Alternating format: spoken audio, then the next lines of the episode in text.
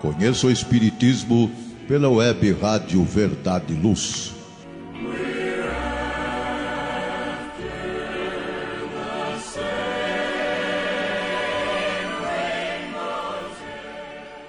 Iniciamos mais um programa Conheça o Espiritismo, uma realização do Departamento de Estudos da USA Intermunicipal de Ribeirão Preto. Eu sou Ana Maria de Souza e esse programa será apresentado por mim e por Maria Amélia de Souza Nunes. No programa anterior, conhecemos os pontos principais da doutrina espírita, que nos foram apresentados já na introdução do Livro dos Espíritos, precisamente no item 6. De uma forma didática, foram resumidos em seis: Deus, existência e sobrevivência do espírito, comunicabilidade dos espíritos, reencarnação, pluralidade dos mundos habitados e leis morais. Desenvolveremos cada um desses pontos nos próximos programas. Nessa semana, trataremos do primeiro ponto, um dos temas mais complexos no campo da filosofia e da religião: Deus. A história da ideia de Deus mostra-nos que ela sempre foi relativa ao grau intelectual dos povos e de seus legisladores, correspondendo aos movimentos civilizadores, às raças, ao surgimento das religiões, enfim, aos progressos espirituais da humanidade. O politeísmo, ou seja, a crença em vários deuses, foi o culto de todos os povos primitivos. Eles atribuíam divindade a todo poder que lhes parecia acima dos poderes humanos. Tudo que não compreendiam era obra de um poder sobrenatural. O homem primitivo reverenciava os espíritos, que eles chamavam de deuses, simbolizados por animais, vegetais e seres inanimados, como, por exemplo, rochas. A ideia de Deus era de natureza antropomórfica, isto é, Deus era concebido e descrito sob a forma humana ou com qualidades ou defeitos humanos. Como exemplo, podemos lembrar os deuses da, da mitologia grega, seres que encarnavam de forma simbólica as forças da natureza e os aspectos gerais da condição humana, que a gente conhece bem, por exemplo, Poseidon, deus do mar, Afrodite, deusa do amor e assim por diante. É bom lembrar que até os dias de hoje Há religiões politeístas. Por exemplo, o Shintoísmo, que é o nome dado à espiritualidade tradicional do Japão, que atualmente tem cerca de 119 milhões de seguidores. Essa religião é caracterizada pelo culto à natureza, aos antepassados e pelo seu politeísmo. Maria Amélia, se ainda temos religiões politeístas, quando surgiu o monoteísmo? Ou seja, a ideia da existência de um Deus único? Então, o judaísmo é a primeira religião monoteísta da humanidade. Fundamenta-se na revelação dos Dez Mandamentos transmitidos mediunicamente a Moisés, aproximadamente 1300 anos antes de Cristo, ou seja, há cerca de 3300 anos. Esta religião tem como princípio a ideia da existência de um Deus único, Criador Supremo, que para a fé judaica, Deus é uma presença ativa no mundo, de forma abrangente e na vida de cada pessoa isoladamente. Foi o primeiro grande passo dado pela humanidade para a compreensão da ideia de Deus. Mas para este povo, Deus era duro, castigava era vingativo e parcial, e era um Deus apenas dos judeus. No seio desta religião, há dois mil anos, Jesus vai encarnar. Seus ensinos vão provocar uma profunda mudança na ideia de Deus. A partir de Jesus, vamos entender que Deus é o nosso Pai, amoroso e justo, que cuida de toda a humanidade. Introduzindo então o conceito de que somos todos uma só família e que por isso todos somos irmãos, com o dever de ajudar uns aos outros. Bem, Como a Ana disse, no início, a ideia de Deus evolui com os progressos espirituais da humanidade. O surgimento do Espiritismo vai promover mais um desses momentos. A primeira questão de O Livro dos Espíritos, que é Deus, vai ser assim respondida: Deus é a inteligência suprema, a causa primária de todas as coisas. Afirmando a existência de uma causa primária no universo, os espíritos superiores trazem dessa forma um novo conceito de Deus para a humanidade, oposto à ideia de um Deus antropomórfico, quer dizer, com forma humana, um Deus parcial e vingador apresentado pelas religiões de um modo geral. A pergunta que é Deus pode parecer estranha para alguns, mas Kardec inicia a fundamentação da doutrina exatamente por esta pergunta. Por quê? Temos muita dificuldade em definir Deus. Definir é limitar. Em face deste grande problema, aparece a fraqueza humana. Deus impõe-se ao nosso espírito, porém escapa a toda análise. O ser que enche o tempo e o espaço não será jamais medido por seres limitados pelo tempo e pelo espaço. Querer definir Deus seria circunscrevê-lo, quase negá-lo. Negar a existência de Deus é impossível, não é, Ana? Mas então, onde encontrar a prova de sua existência? A prova vamos encontrar no axioma que aplicamos às nossas ciências. Não há efeito sem causa. Procurai a causa de tudo que não é obra do homem, e a vossa razão responderá. Esta foi a resposta que os espíritos deram à questão 4 de O Livro dos Espíritos. Vamos entender melhor essa resposta. Axioma é uma premissa considerada evidente e verdadeira, que, embora não possamos demonstrá-las, é, ela pode ser deduzida por observação de fatos ou de princípios inatos da consciência. Assim, cremos na existência de Deus a partir de, da premissa que todo efeito tem uma causa. Para crer em Deus, basta olhar as obras da criação.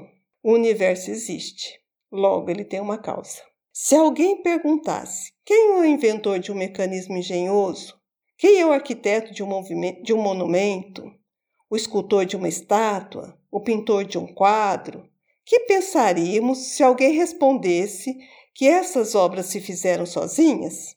Quando vemos uma obra-prima da arte ou da indústria, dizemos que ela deve ser o produto de um gênio, porque só uma grande inteligência poderia concebê-la. Lançando então nosso olhar sobre as obras da natureza, observando a providência, a sabedoria, a harmonia que as presidem, reconhece-se que não existe uma que não ultrapasse a mais elevada capacidade da inteligência humana, pois o maior gênio da Terra não seria capaz de criar a mais insignificante erva. Uma vez que a inteligência humana não pode produzi-las, deduz-se que elas são obra de uma inteligência superior à da humanidade. Essa harmonia e essa sabedoria se estendem desde o pequenino grão de areia, desde a forma mais simples de vida, até os inumeráveis astros que circulam no espaço. E é preciso concluir que essa inteligência alcança o infinito, a menos que se diga que há efeitos sem causa. Livraria Espírita Verdade e Luz obras básicas da codificação kardeciana e subsidiárias, romances, contos, mensagens, revistas, jornais, calendários, CDs, DVDs, publicações diversas, toda a temática espírita a um custo muito baixo, local de fácil acesso. Livraria Espírita Verdade e Luz, na Praça Carlos Gomes, no Calçadão da General. Telefone 0 Operadora 16 3610 1120. Livraria Espírita Verdade e Luz, o ponto de encontro no coração de Ribeirão Preto. WhatsApp 920003870. Livraria Espírita Verdade Luz.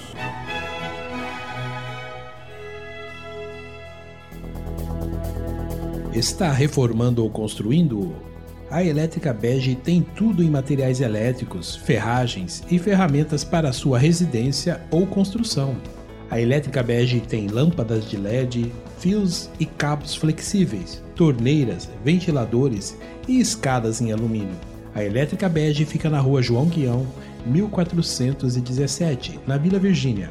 Telefone 3637-0202. Os preços mais imbatíveis de Ribeirão Preto você encontra na Elétrica Bege, Rua João Guião, 1417.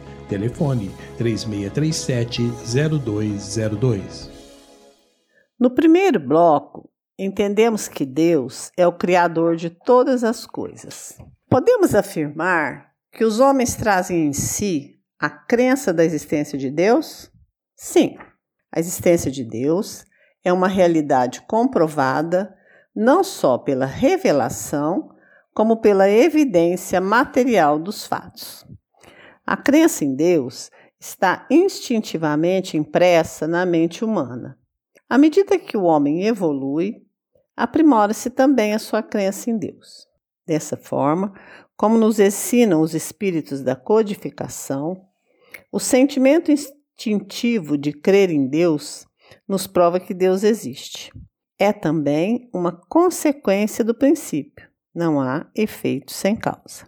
Alguns vão argumentar que a crença em Deus resulta da educação recebida, consequência das ideias adquiridas. Entretanto, se fosse assim, por que existiria esse sentimento nos selvagens ou naqueles que não tiveram nenhum acesso à educação?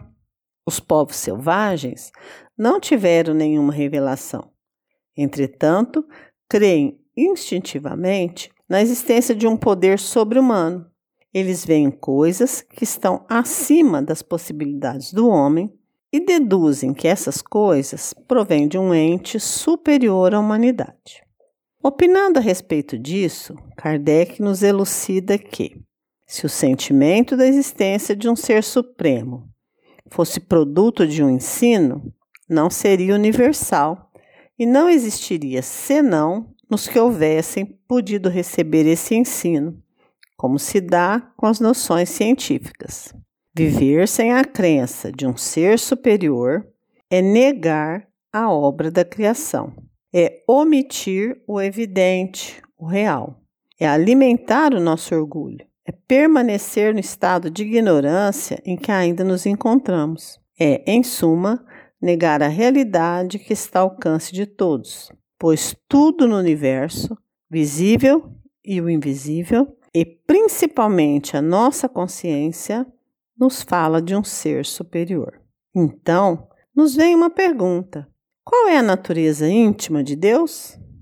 Não nos é possível sondar a natureza íntima de Deus.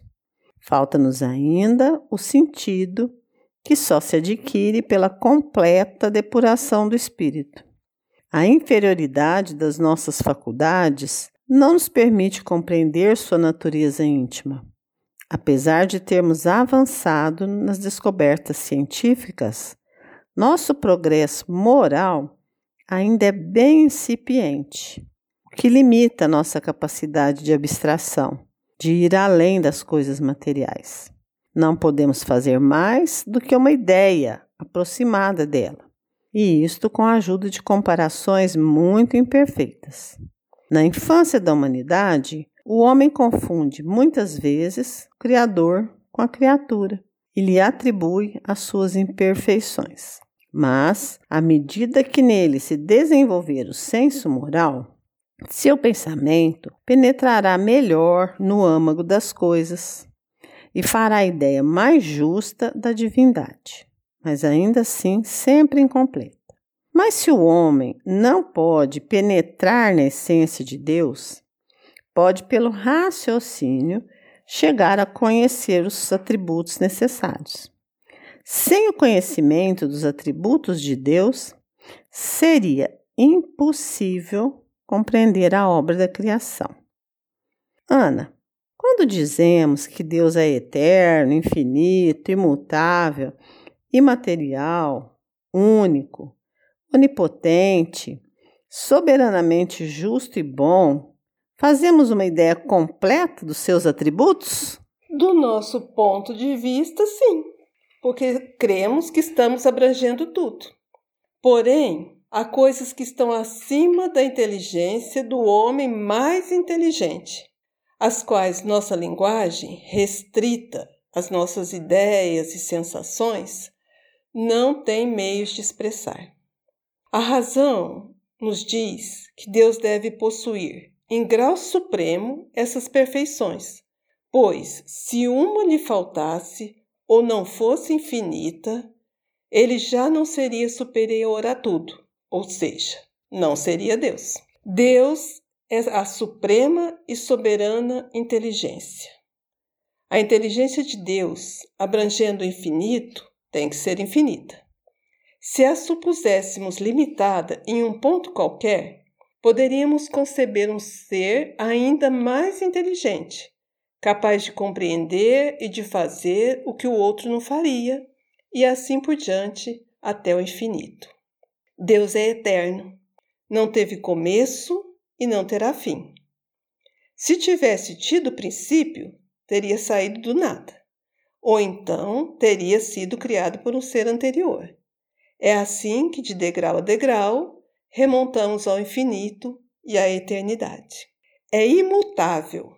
Se tivesse sujeito a mudanças, as leis que regem o universo não teriam estabilidade. É imaterial, isto é, sua natureza difere de tudo o que chamamos matéria. De outro modo, ele não seria imutável, porque estaria sujeito às transformações da matéria.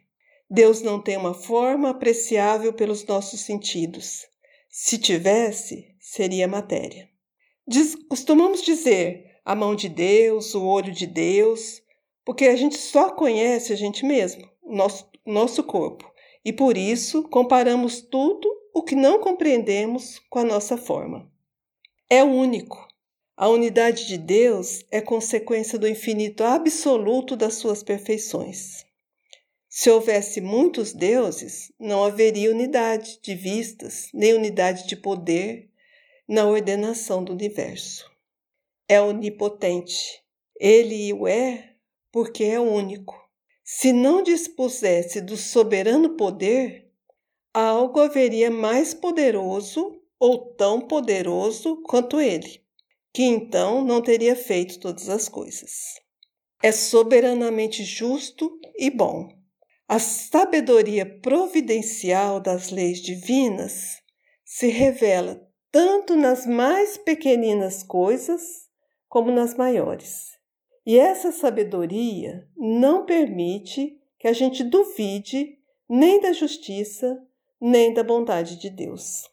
A soberana bondade implica na soberana justiça, porque se Deus agisse injustamente ou com parcialidade em uma só circunstância ou em relação a uma só das suas criaturas, não seria soberanamente justo e bom. Deus, então, é a, a suprema e soberana inteligência, é único eterno, imutável, imaterial, onipotente, soberanamente justo e bom, infinito em todas as suas perfeições, e não poderia ser diferente disso. Esta é a base sobre a qual repousa o edifício universal. É o farol cujos raios se estendem sobre o universo inteiro e que sozinho pode guiar o homem na busca da verdade. Seguindo, o homem nunca se transviará. E se ele frequentemente tem se desviado, é por não ter seguido a rota que lhe é indicada. Este é também o critério infalível de todas as doutrinas filosóficas e religiosas. Podemos afirmar com convicção que toda teoria, todo princípio, todo dogma, toda crença, toda prática que estiver em contradição com um só destes atributos ou que tente enfraquecê-lo, não pode estar com a verdade.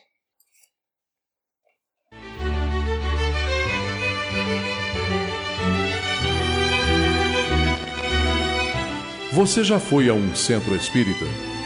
O centro espírita é uma escola onde podemos aprender e ensinar, espalhar o bem e exercitar a solidariedade. Existe sempre um centro espírita perto de você, com horário e dia de sua conveniência. Faça parte de um centro espírita. Aprenda a dividir, a estudar junto, a trocar sorrisos e experiências. No centro espírita, você encontra amigos e faz mais amigos. Respeita as diferenças e aprimora os seus conhecimentos. Frequente um centro espírita.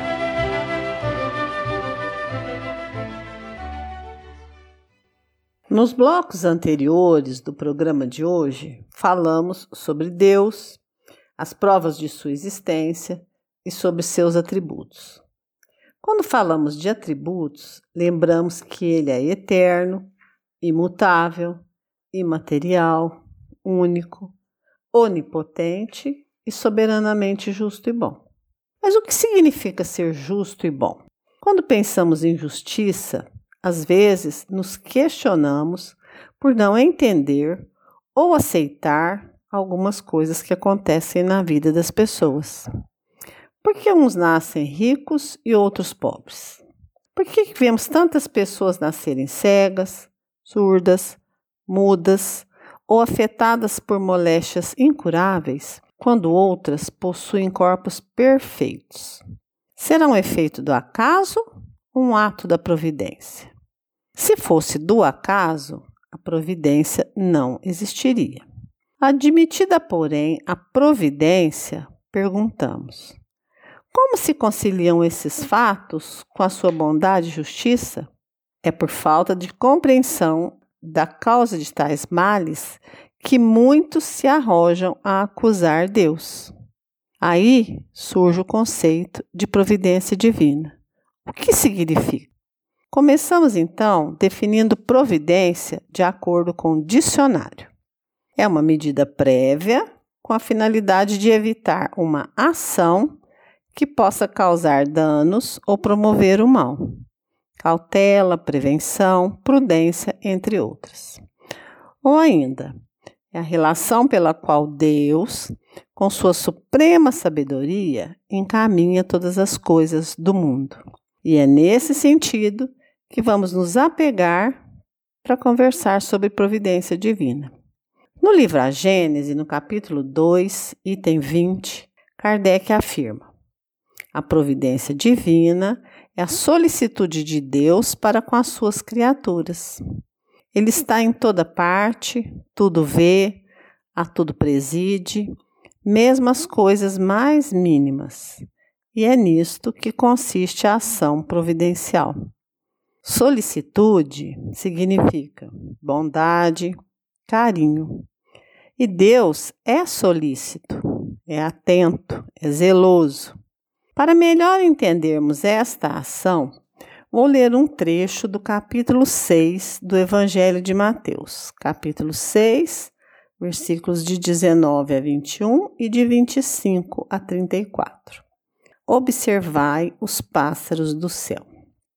Não ajunteis tesouros na terra, onde a traça e a ferrugem tudo consomem, e onde os ladrões minam e roubam mas ajuntai tesouros no céu, onde nem a traça nem a ferrugem consomem, e onde os ladrões não minam nem roubam, porque onde estiver o vosso tesouro, aí estará também o vosso coração. Por isso vos digo: não andeis cuidadosos quanto à vossa vida, pelo que haveis de comer ou pelo que haveis de beber, nem quanto ao vosso corpo, pelo que haveis de vestir. Não é a vida mais do que o mantimento e o corpo mais do que a vestimenta? Olhai para as aves do céu, não, que não semeiam nem cegam, nem ajuntam em celeiros. O vosso Pai Celestial as alimenta. Não tendes vós muito mais valor do que elas? E qual de vós poderá, com todos os seus cuidados, acrescentar um côvado da sua estatura? E quanto ao vestuário, por que andais solícitos? Olhai para os lírios do campo, como eles crescem, não trabalham, nem fiam, e eu vos digo que nem mesmo Salomão, em toda a sua glória, se vestiu como qualquer deles. Pois se Deus assim veste a erva do campo que hoje existe e amanhã é lançada no forno, não vos vestirá muito mais a vós, homens de pequena fé? Não andeis, pois, inquietos, dizendo: que comeremos, ou que beberemos, ou com que nos vestiremos? Porque todas essas coisas os gentios procuram. De certo, vosso Pai Celestial bem sabe que necessitais de todas essas coisas, mas buscai primeiro o reino de Deus e a sua justiça, e todas essas coisas vos serão acrescentadas. Não vos inquietais, pois, pelo dia de amanhã, porque o dia de amanhã cuidará de si mesmo. Basta a cada dia o seu mal. É isso mesmo, Maria Amélia. Nessa bela lição do Mestre Jesus, observai os pássaros do, do céu, ele nos diz que os pássaros não semeiam, não ceifam, não guardam e, mesmo assim, não lhes falta o alimento. Assim também, nós não deveríamos nos preocupar em demasia com nossa vida material. Devemos trabalhar para suprir nossas necessidades físicas, nosso sustento, nossa moradia, vestuário, lazer, educação. Porém, o que deve nos preocupar é a necessidade de acumular os bens do espírito, ou seja, acumular sabedoria. Quando somos chamados a observar os pássaros, é uma forma de nos pedir para confiar em Deus solicitar através de preces a força e a coragem para enfrentar as nossas provações, tendo em mente que nada acontece por acaso. Devemos então acalmar nossos corações. A ação divina se manifesta por meio da aplicação de leis naturais e imutáveis, as leis gerais do universo, criadas por Deus.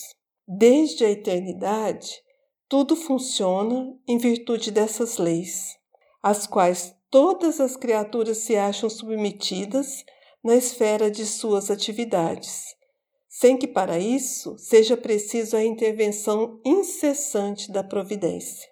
Para estender a sua solicitude a todas as criaturas, não precisa Deus lançar o olhar do alto da imensidade.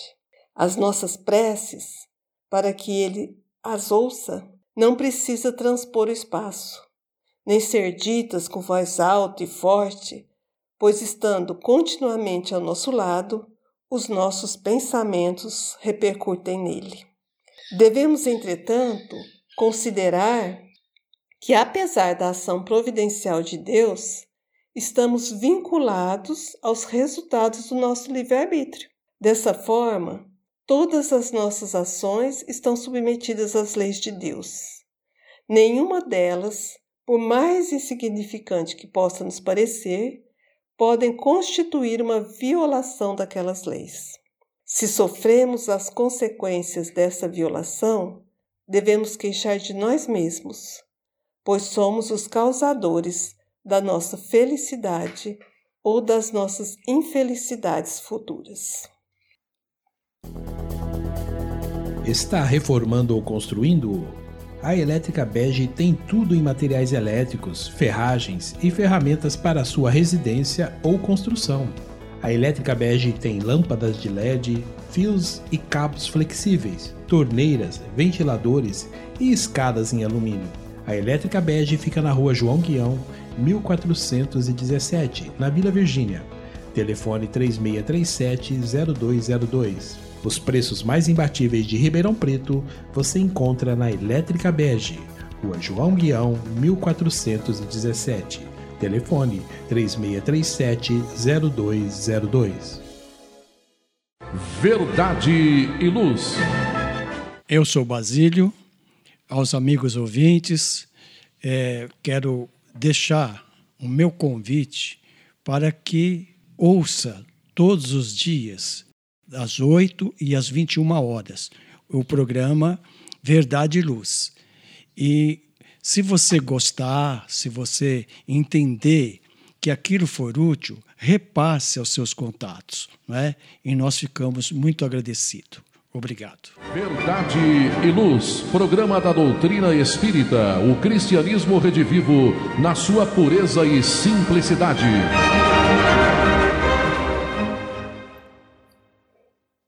Neste último bloco, vamos refletir um pouco sobre como nos relacionamos com Deus. Como se processa essa relação? Muitas vezes nos sentimos abandonados, distantes, sem nem mesmo conseguir orar. Nem sentimos a presença divina, mas Deus está o tempo todo conosco. Deus tudo fez e tudo faz para o bem de suas criaturas. Tudo foi disponibilizado para nós, desde as mais elementares providências para a manutenção da vida orgânica, até a outorga ao homem da faculdade do livre-arbítrio. Imprimiu-lhe na consciência as leis morais de trabalho, reprodução, conservação e destruição, como também as leis de sociedade, progresso, igualdade, liberdade e da justiça, amor e caridade. A ação providencial de Deus manifestou-se de modo muito claro para nós quando ele permitiu que o Mestre Jesus, o governador deste planeta, encarnasse aqui para nos ensinar e exemplificar estas leis. Quando Jesus esteve entre nós, veio nos mostrar que Deus é o Pai amoroso cuida de todos os filhos indistintamente. Um pai terreno não é capaz de oferecer pedras ao filho faminto. Que dirá Deus? As provações da vida representam os cuidados de Deus para com todos os filhos. São as oportunidades de progresso espiritual.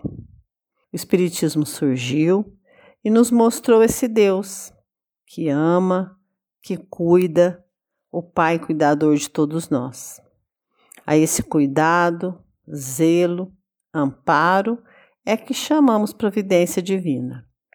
Deus está em toda parte e cuida até das menores coisas. Já percebeu quantas vezes você pediu alguma coisa ao Criador e não obteve êxito? Porém, passado um tempo, concluímos que o que ele nos enviou foi o melhor. Ou então, quando estamos em uma situação aflitiva, imploramos ajuda, a resposta divina sempre chega muitas vezes de forma inusitada. Precisamos desenvolver meios de perceber em nós a providência divina e assim facilitar a sua atuação em nossa vida. Só temos que manter o foco em nossa responsabilidade perante nós mesmos. Deus cuida de tudo, porém, cabe a cada um de nós exercer o seu trabalho. Deus espera que caminhemos em busca do nosso progresso. Todos têm a capacidade de exercer uma atividade, por mais simples que seja.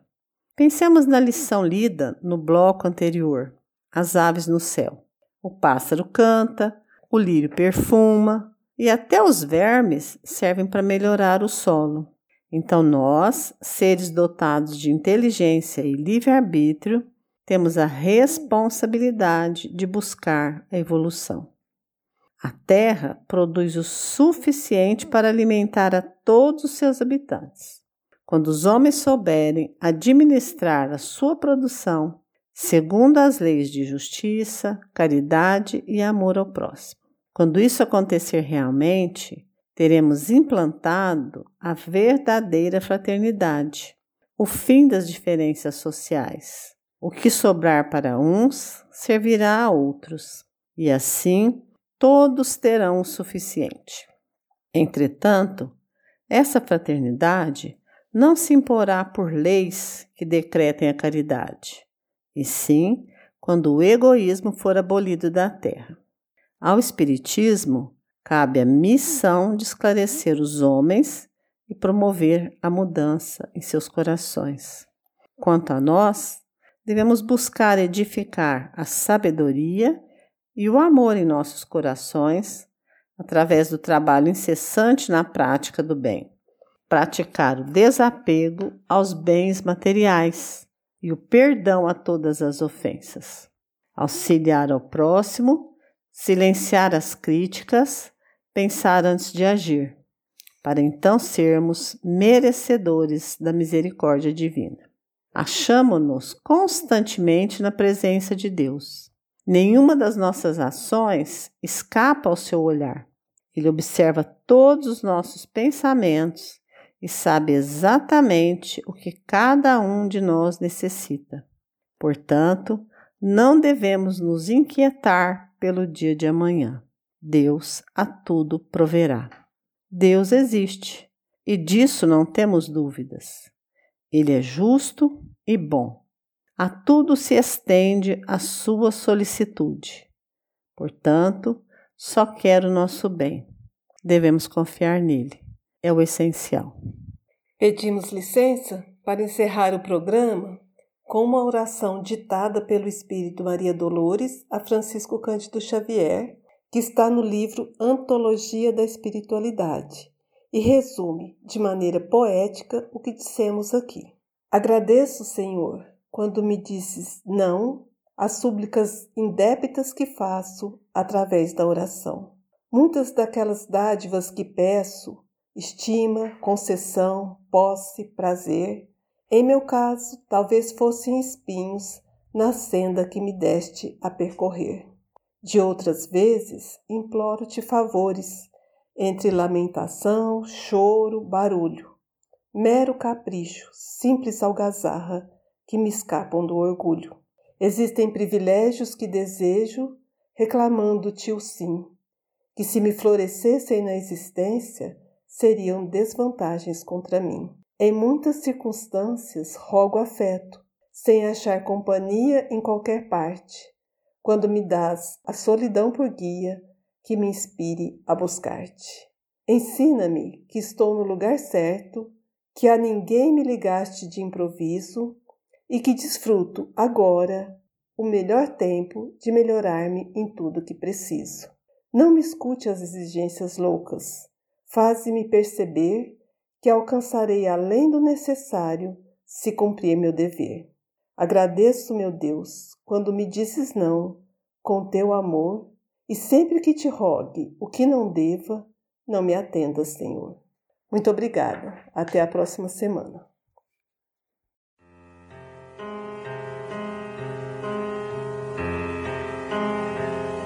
Você acompanhou pela web Rádio Verdade Luz mais um programa de estudos e divulgação da doutrina espírita. Fique ligado na nossa programação.